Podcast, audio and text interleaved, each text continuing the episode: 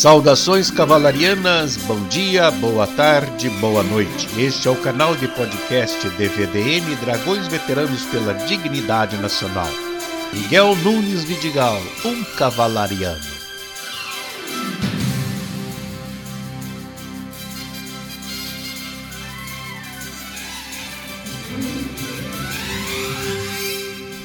Na página 29 do livro Dragões da Independência, Tradição e História, o autor, Coronel Aquino, faz referências a um oficial de cavalaria daquele tempo dos vice-reis, Miguel Nunes Vidigal.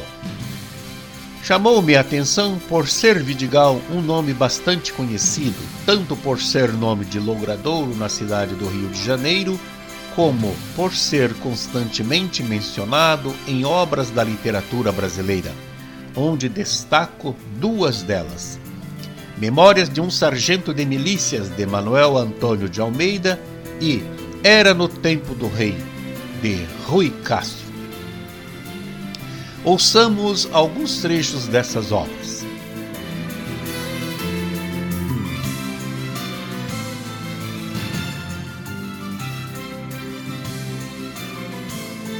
Bilontra, vagabundo! E de repente já não importava saber de quem partira o primeiro insulto. Em segundos, o desentendimento se degenerou em murros, tesouras e pernadas, ameaçando atingir velhos, mulheres e jovens inocentes ou não. Até que do alto de uma sacada alguém gritou: E veio o Vidigal! A turma tremeu. Quem pôde evaporou-se de cena. Quem não pôde, preparou o lombo para as pancadas. Uma palavra bastava para evocar a ordem, a valentia e o terror no rio. Quando se dizia Vidigal, ninguém precisava saber seu nome completo. Miguel Nunes Vidigal. Ou seu exato posto hierárquico, major da Divisão Militar da Guarda Real de Polícia da Corte Era subordinado ao intendente Paulo Fernandes Viana e a mais ninguém. Na prática, ele era o verdadeiro chefe da polícia. Com a transferência da família real portuguesa e de sua corte para o Rio de Janeiro em resposta à invasão de Napoleão, a cidade carioca se viu de repente envolta numa acelerada transformação urbana, social e administrativa sem precedentes nas colônias portuguesas.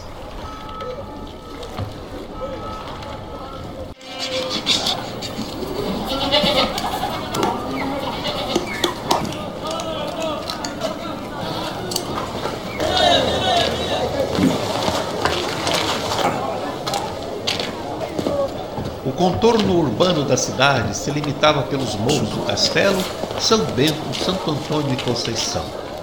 Até 1821, o Rio de Janeiro era uma cidade geograficamente modesta, sendo composta de apenas cinco freguesias: Candelária, São José, Sacramento, Santa Rita e Santana.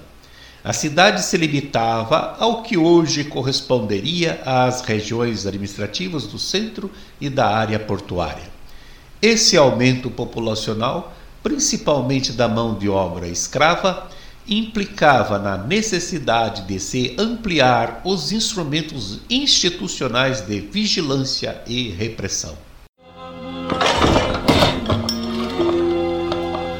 Pensada no primeiro momento para a manutenção da segurança e tranquilidade pública e para impedir o não pagamento dos reais direitos alfandegários e, depois, em vista da necessidade de combater o contrabando e auxiliar o intendente nas suas responsabilidades, e ainda considerando a indispensável necessidade de se proceder a um aumento do corpo de cavalaria e infantaria da Guarda Real da Polícia, destinada ao importantíssimo objeto da manutenção da tranquilidade pública da Corte, o príncipe regente criou a Divisão Militar da Guarda Real de Polícia em 13 de maio de 1809, ou seja, exatamente um ano após a criação do nosso primeiro de cavalaria.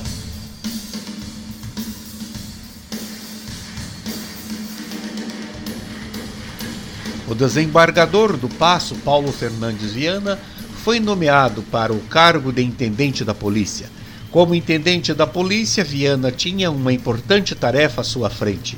Ele tinha de dar uma civilidade para a corte, uma civilidade europeia para o Rio de Janeiro, o que passava tanto pelos hábitos e costumes da população nativa da cidade, como toda a estrutura urbana para a residência da família real e os cortesãos, e isso também incluía tanto suas moradias quanto os locais públicos de sociabilidade da corte, como, por exemplo, o teatro. Assim, o projeto civilizatório da polícia na capital da corte se concentraria em três eixos principais: na urbanização da cidade, na civilização da população e na garantia da tranquilidade pública. Os serviços da Guarda Real tinham um caráter bastante autoritário. Possuíam uma quase total liberdade de atuação. É dentro deste cenário que a Guarda Real da Polícia do Rio de Janeiro se viu inserida.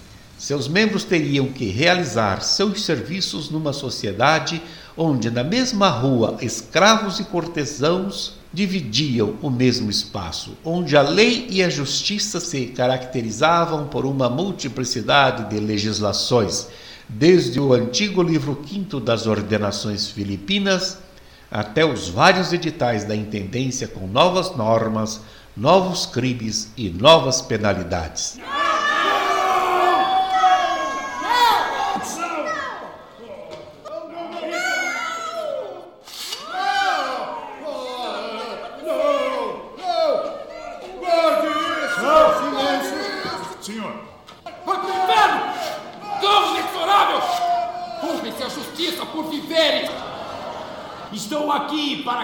Cumprir a lei. Para cumprir a lei. O aprendizado do tempo dos vice-reis sobre a utilização de militares no controle da ordem pública tinha demonstrado algumas especificidades desse tipo de serviço, uma vez que os soldados não estariam lidando com um inimigo de um país estrangeiro, mas sim atuando num ambiente social mais complexo com súditos da plebe, passando pelos primeiros estratos da nobreza, os fidalgos e os membros da primeira nobreza do reino.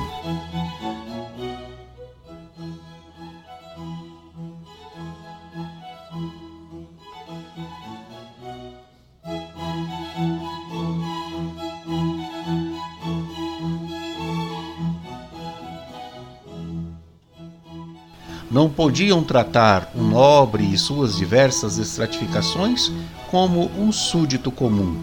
Estas normas também incluíam as formas de se portar e agir no âmbito religioso.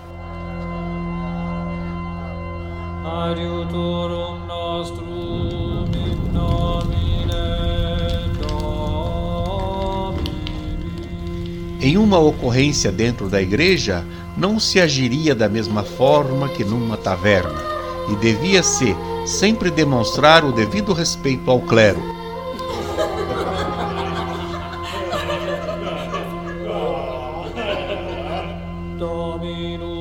Com cada hierarquia clerical recebendo a correspondente forma de tratamento. O perfil esperado pelas autoridades estatais acerca dos militares da Guarda Real dentro dos contextos em que eles atuaram e para a boa execução das diligências eram de soldados e oficiais que conhecessem as hierarquias e os códigos sociais nos quais a sociedade se constituía, com as respectivas formas de tratamento, domínio dos códigos legais capacidade de leitura dos oficiais inferiores, isto é, de sargento para cima, a efetiva aplicação das determinações legais, contribuindo assim para fortalecer a centralização política nas mãos do Estado.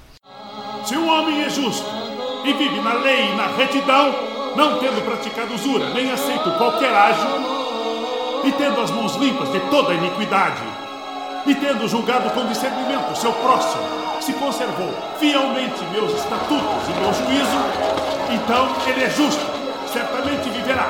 Mas tendo ele praticado a usura e aceito o ágil, deverá viver? Não, não viverá.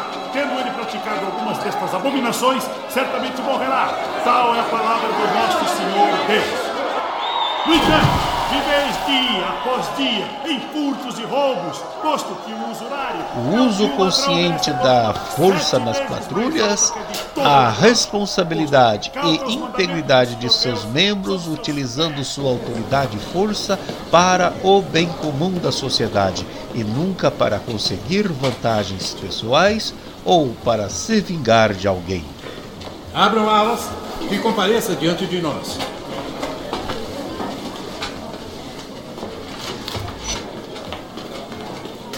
Ele está aqui, senhor. Diferentemente das experiências anteriores, a guarda patrulharia as ruas da capital 24 horas por dia, sete dias por semana, sem exceções.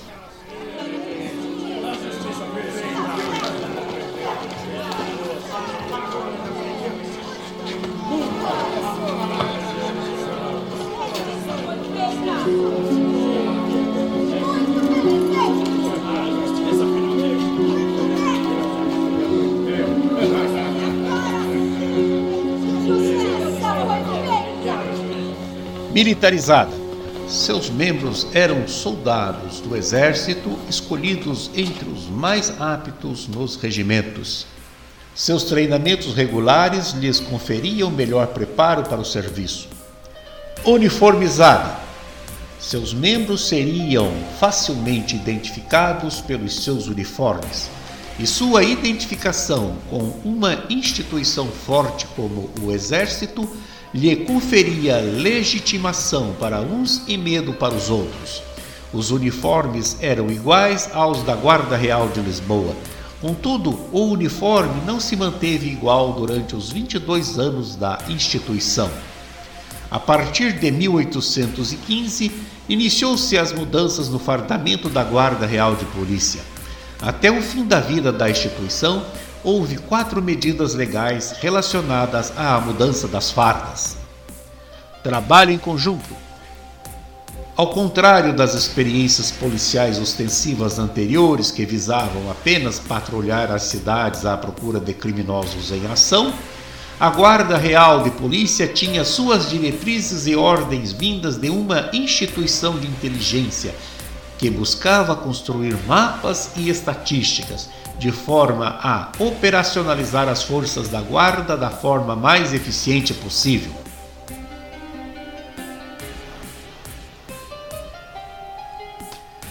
Podemos concluir que a Guarda Real pretendia ser um instrumento disciplinador da sociedade com militares disciplinados contribuindo com a coleta de dados, enviando-os ao intendente a fim de montar políticas que evitassem novas ocorrências e tinham como importante atribuição lidar com a criminalidade proveniente das relações de tensão resultantes da existência da escravidão.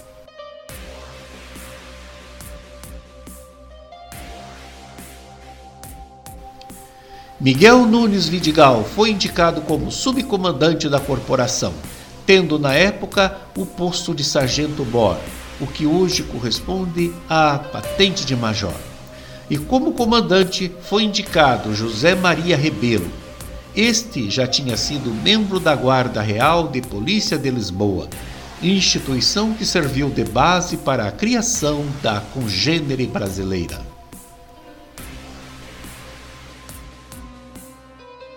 Anos depois, em 23 de abril de 1821, Vidigal chegou ao comando geral da corporação, com o retorno de José Maria Rabelo a Portugal, quando este acompanhara o rei D. João VI que deixava o Brasil e a sede do império voltava a ser Lisboa.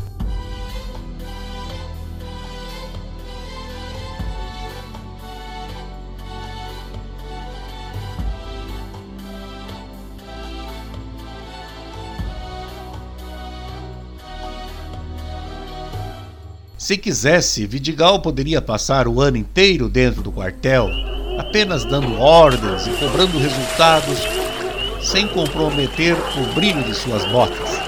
Mas ao contrário, não se furtava a sair à rua como um granadeiro, um patroneiro comum, para pessoalmente descer o cacete, dar voz de prisão e impor a autoridade. Na verdade, era o que Vidigal mais fazia: correr a cidade em seu impecável uniforme azul. Ao menor sinal de alteração, ele surgia a pé ou a cavalo, calçado de esporas, instalando o rebenque e com mão pesada abrindo caminho no meio do povaréu. Era o poder do Estado, nem sempre justo, em pessoa. Miguel Nunes Vidigal nasceu em Angra dos Reis, Rio de Janeiro, em 1745 e foi o primeiro militar brasileiro nato a comandar forças militares no recém-formado Reino Unido de Portugal, Brasil e Algarves quando da chegada da família real portuguesa, no ano de 1808, à cidade do Rio de Janeiro. Ainda jovem, alistou-se num dos regimentos de cavalaria de milícias da capitania. Foi promovido a alferes em dezembro de 1782, a tenente em dezembro de 1784, a capitão em 20 de outubro de 1790 época em que foi capitão responsável pela guarda do Conde de Resende, o então vice-rei do Brasil. Mais tarde foi promovido a sargento-mor em 18 de março de 1797, a tenente-coronel em 24 de junho de 1808, a coronel em 26 de outubro daquele mesmo ano, a brigadeiro graduado em 10 de março de 1822 e a Brigadeiro em 12 de outubro de 1824. Vidigal era considerado um perseguidor implacável dos candomblés, das rodas de samba e especialmente dos capoeiras, para quem Vidigal reservava um tratamento muito especial, uma espécie de surras e torturas a que chamava de ceia dos camarões.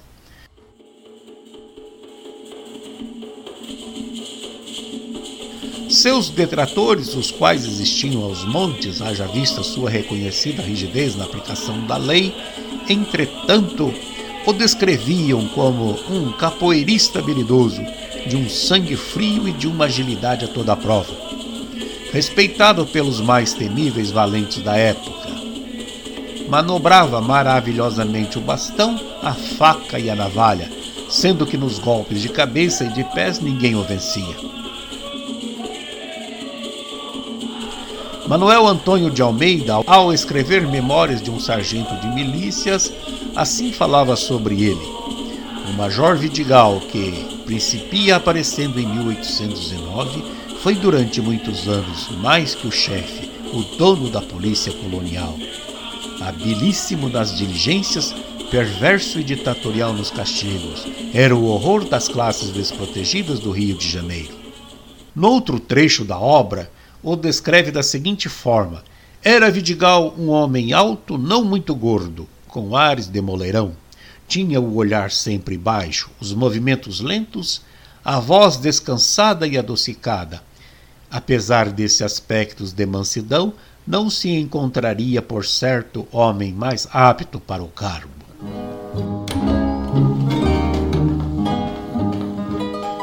Deus abençoe Vossa Alteza. Queres algo de mim? É, esse é meu filho, senhor. Um pobre rapaz. E tem um desejo, o qual meu pai especificará. Ah, que um fale por ambos. O que quereis? Servir-vos, senhor. Sabe as palavras.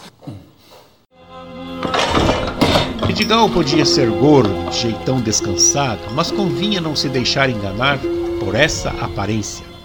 Como os gatos que passam da inércia para a extrema ação ao piscar de um raio. Ele apenas acumulava energia, agilidade e coragem para sacar delas quando precisasse. Quem atravessasse a linha da lei encontrava-o do outro lado Maldição. e se arrependia de ter dado o mau passo.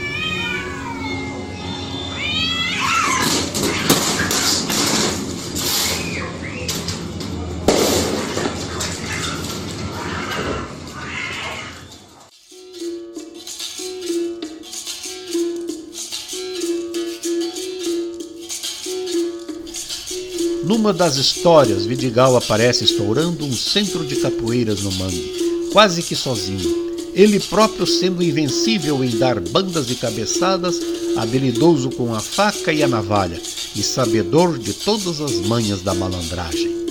Se era o caso de escravos fugidos, ia buscá-los onde quer que estivessem e os trazia num cabresto. Como no dia em que subiu ao Morro do Desterro e arrasou uma comunidade de quilombolas, os quais mandou para o tronco da lampadosa e ordenou trezentas chibatadas por cabeça. No Catumbi, fechou os candomblés, chutou as galinhas, velas e cachaças. Urinou sobre os despachos e nenhuma praga lhe aconteceu. Este cabra só podia ter o corpo fechado. Na prainha não dava sossego aos batuqueiros, furando seus tambores, desencordoando as violas e mandando-os cantar em outra freguesia. Com um olho Vidigal dedicava-se aos específicos, com o outro vigiava os gatunos, punguistas, batuqueiros, feiticeiros, cartomantes e demais praticantes do vigarismo profissional. Nada no rio lhe escapava, como se Vidigal enxergasse cada rua, esquina ou casa. E enxergava mesmo, porque não lhe faltavam informantes, todos querendo ficar bem com o senhor major.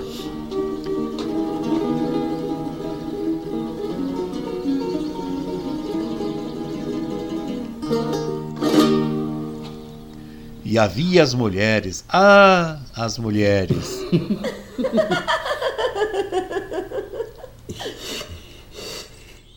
o solteirão Vidigal, nas tais despertava os melhores e os piores instintos. As casadas esqueciam-se do marido quando em presença dele. Nos bailes da polícia, no quartel do campo de Santana ou nos saraus ao ar livre na Rua das Belas Noites, elas o comiam com os olhos, exalando suspiros por trás dos lenços de cambraia e das varetas de seus leques. Já as solteiras, mais românticas, e sabendo o desimpedido, oh, viam-se em sonho ajoelhadas ao seu lado num altar. Vinde comigo à igreja e chamai-me de esposa.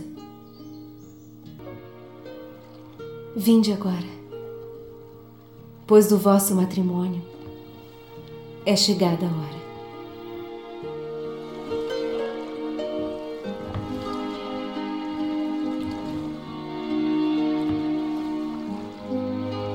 Mas a elas Vidigal só dava corda até conseguir o que queria e depois voltava à sua renitente solteirice. Dizia-se que nunca se casara porque, em jovem, quase um recruta ainda no regimento de cavalaria, gostara de uma mulher que não lhe devolvera os olhares e se limitara a ignorá-lo. Desde então, para se vingar, passou a ter todas as mulheres que desejasse, sem se fixar em nenhuma.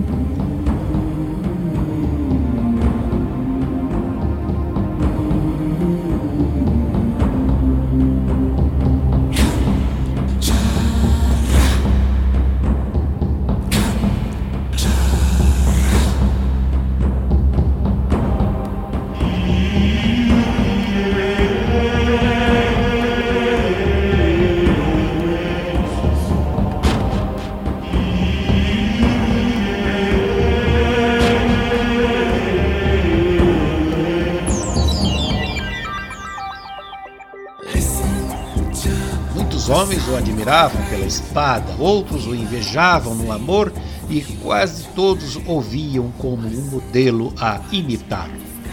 Mas havia também os que detestavam Vidigal e não admitiam nem serem vistos em sua companhia. Eram os liberais, os intelectuais, os artistas, para quem ele não passava de um feitor, um capanga do governo. Para esses, que Vidigal prendia tanta gente era para obrigá-los, em troca da liberdade, a assentar praça na Guarda Real e com isso estava enchendo a polícia de gente tosca. Carcereiro, vigiai, não me fales de clemência.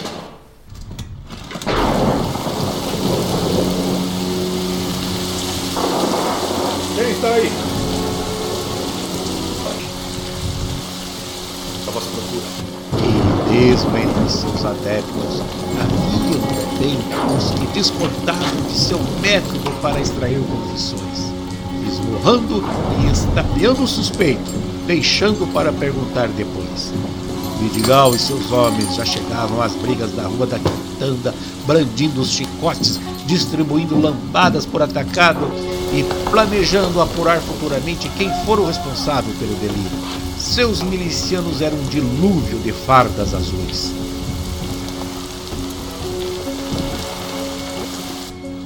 E eram tantas as solicitações que Vidigal não conseguia nem dormir em sua casa.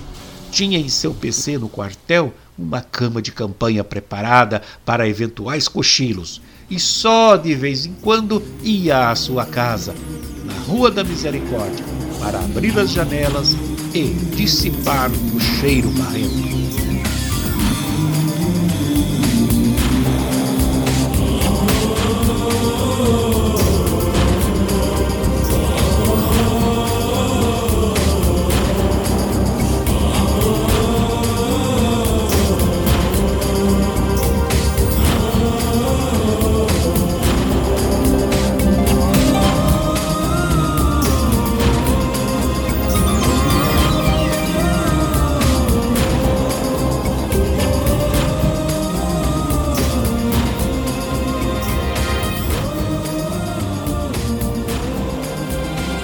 Como já foi mencionado, havia também os criminosos políticos, homens finos e cultos que, às escondidas, contestavam a autoridade real e faziam pregações revolucionárias contra a coroa.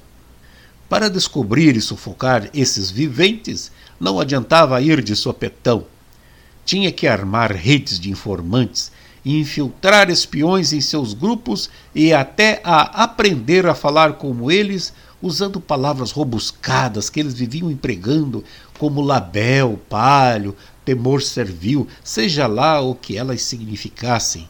Foi assim, por exemplo, que Vidigal estourou um pseudo grêmio literário na Rua do Fogo, cujos membros, em vez de recitar trovas e poesias, discutiam política radical e escreviam manifestos pela independência do Brasil.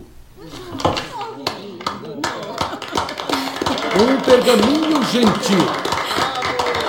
Bela dama, com vossa anuência sigo a escrita.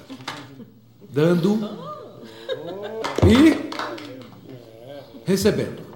de casa! Mas quem vem lá? Maldição. Nesse caso, Vidigal os desbaratou porque quando um dos conspiradores o jovem advogado Murtinho encomendou uma bandeira a Mademoiselle Didi, famosa bordadeira francesa da Rua dos Latoeiros. Mademoiselle Didi estava longe de ser uma artesã comum. Em Paris e Versalhes, foi nada menos que a capitã das bordadeiras do ateliê de Madame Bertin, modista oficial de Maria Antonieta e responsável pelos bordados a ouro dos vestidos da rainha.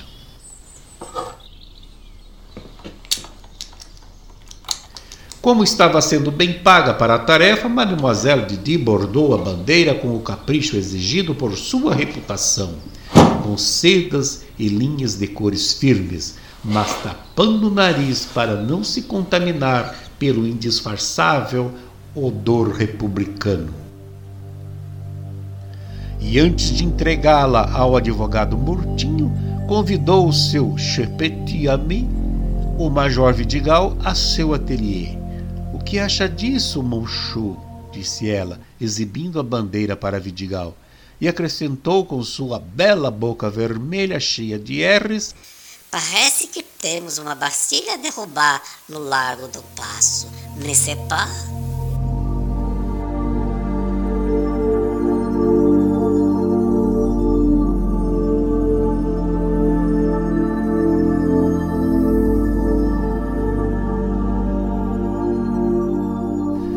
Vidigal entendeu plenamente. Tomou nota do nome e do endereço. Que a salvação do povo seja a lei suprema. Pediu a bandeira à bordadeira e prometeu entregá-la ele mesmo naquele antro de sedição.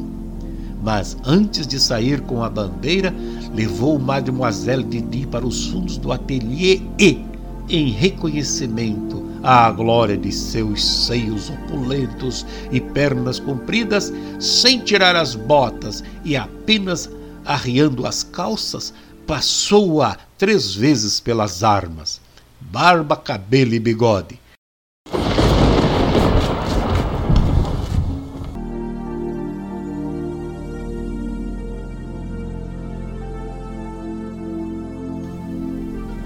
mesma noite, sozinho e com a bandeira enrolada no pescoço, Vidigal abriu com um pontapé a porta do advogado Mortinho na Rua das Violas e foi logo lhe dispensando vários cascudos, como os tutores fazem com os meninos. Depois tomou pela orelha e arrastando-o por ela até a rua, obrigou-o a conduzi-lo ao ninho subversivo, o qual consistia no dito grêmio literário na Rua do Fogo, a um quarteirão de distância, para a sorte de Murtinho.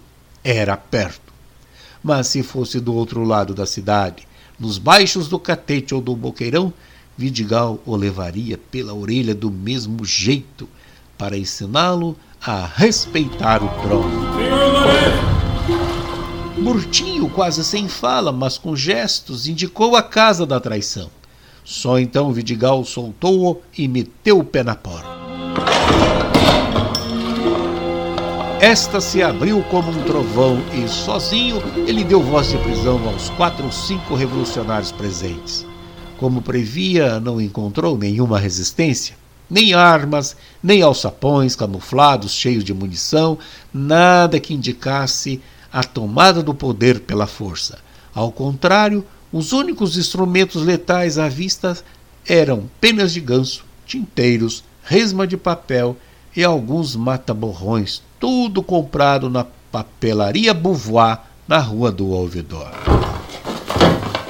A provar que se tratava de uma conspiração platônica, os revolucionários se deixaram prender com a maior tranquilidade e apenas um, o poeta Procopinho, se deu mal engoliu uma lista secreta de candidatos a ministro do novo regime, escrita em código e num minúsculo pedaço de papel.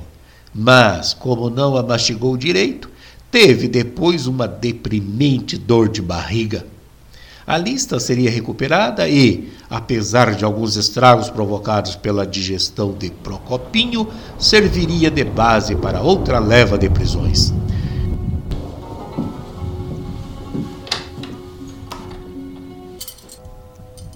Sei que algum mal conspira contra meu sossego.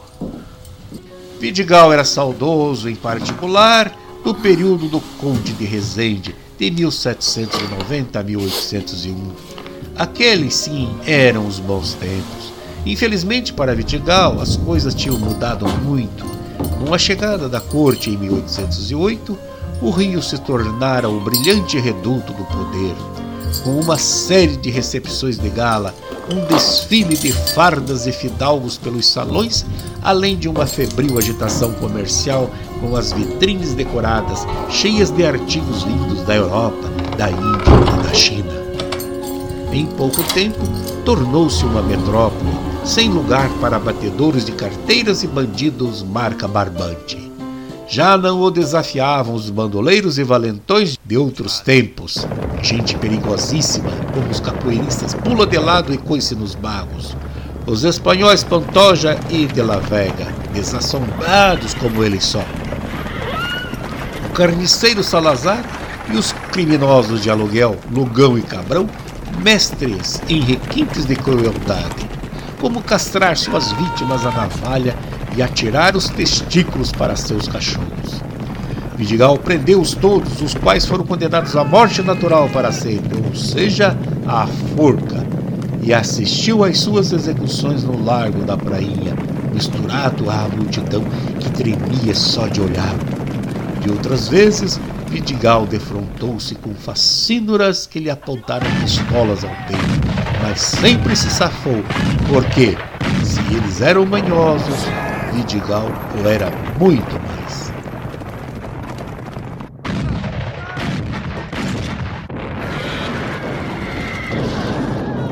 Graças em boa parte a ele próprio, esses bandidos haviam desaparecido. Pareciam ter se mudado para as províncias. A Vidigal e suas milícias só restara combater distúrbios de rua provocados pelo excesso das bebedeiras e a vigiar as malhações do Judas, as quais eram permitidas, exceto quando Judas era, como ele, uma autoridade do rei. E ele era um dos favoritos das malhações. Todo ano, no sábado de Aleluia, era a mesma coisa. Bem cedo de manhã, Vidigal ficava atento às salvas de foguetes e ao badalar dos sinos.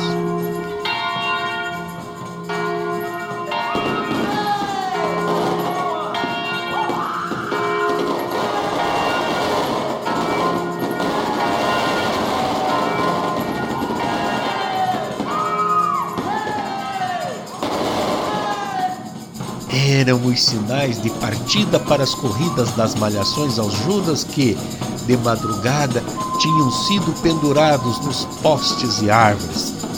Meninos, jovens e adultos se atiravam a eles com inexplicável ferocidade, cantando versos ofensivos à figura representada, enquanto espancavam o boneco, esganavam e cuspiam nele. Vidigal não teria nada a se opor a essa prática, se não fosse justamente ele, o Judas, em vários bairros da cidade, como no Castelo, na Glória, em Laranjeiras, no Rio Comprido e na Ilha do Governador. E por mais que corresse de um pé para o outro, não tinha como impedir que o enxovalhassem em pontos tão distantes entre si.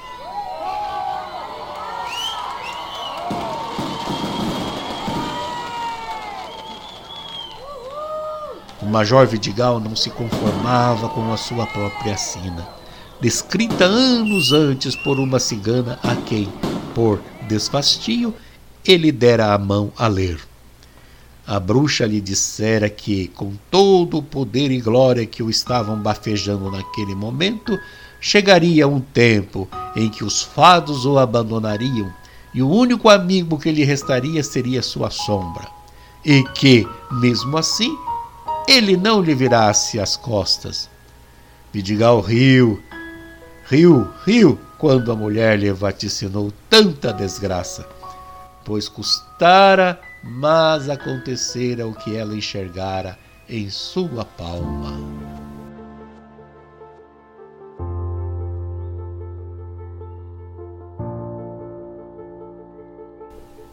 Toda essa melancolia começou com o repentino ostracismo que o atingiu, provocado pelo fato de nada acontecer na sua área. Um ou outro galinheiro assaltado, pouquíssimos roubos com morte e quase nenhum assassinato digno do nome. Há quanto tempo não via um robusto defunto com as tripas para fora? Só lhe restava capturar escravos procurados por roubar linguiças ou por tocar batuque e mandá-los como de praxe para os trezentos açoites na lampadosa.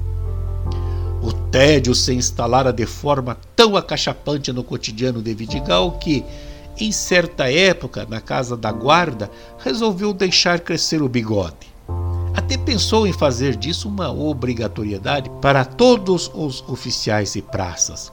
A partir daquela data, só poderiam entrar para o serviço homens usando bigodes.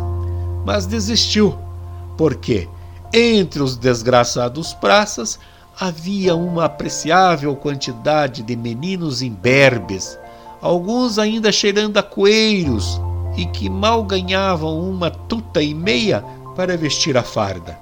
Que polícia! No tempo dos vice-reis, Antes de 1808, o Rio era uma extensa aldeia à beira-mar, quase despovoada durante o dia e às escuras às altas horas, aberta a uma escória de pistoleiros, traficantes de escravos, salteadores e até dementes transtornados.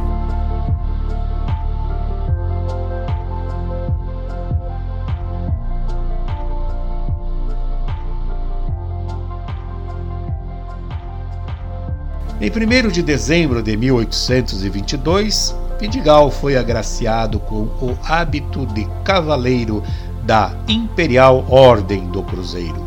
Em 10 de março de 1824, foi transferido para o exército de primeira linha. Vidigal lastimava receber essa duvidosa honraria como pagamento por seus tantos anos de sacrifício pela lei.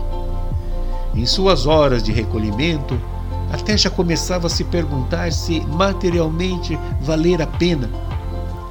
A única coisa que tinha de seu, além do pequeno sobrado na misericórdia e que comprara com o soldo de miliciano, eram as medalhas com que fora homenageado a cada promoção.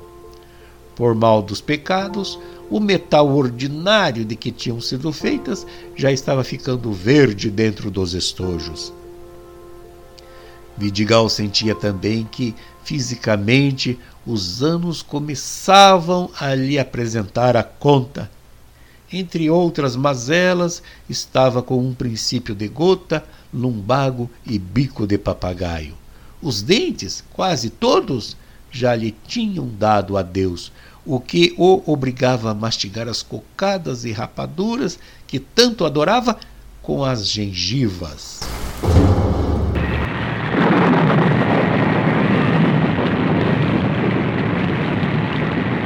Solicitou reforma, que lhe foi concedida no posto de Marechal de Campo, em decreto de 14 de novembro do mesmo ano. Em 10 de julho de 1843, Vidigal faleceu na cidade do Rio de Janeiro, com 98 anos de idade, nas terras que hoje dão nome ao bairro carioca do Vidigal. Terras que recebeu de presente dos monges beneditinos em 1820, ao pé do Morro Dois Irmãos, sendo sepultado nas catacumbas da igreja de São Francisco de Paulo.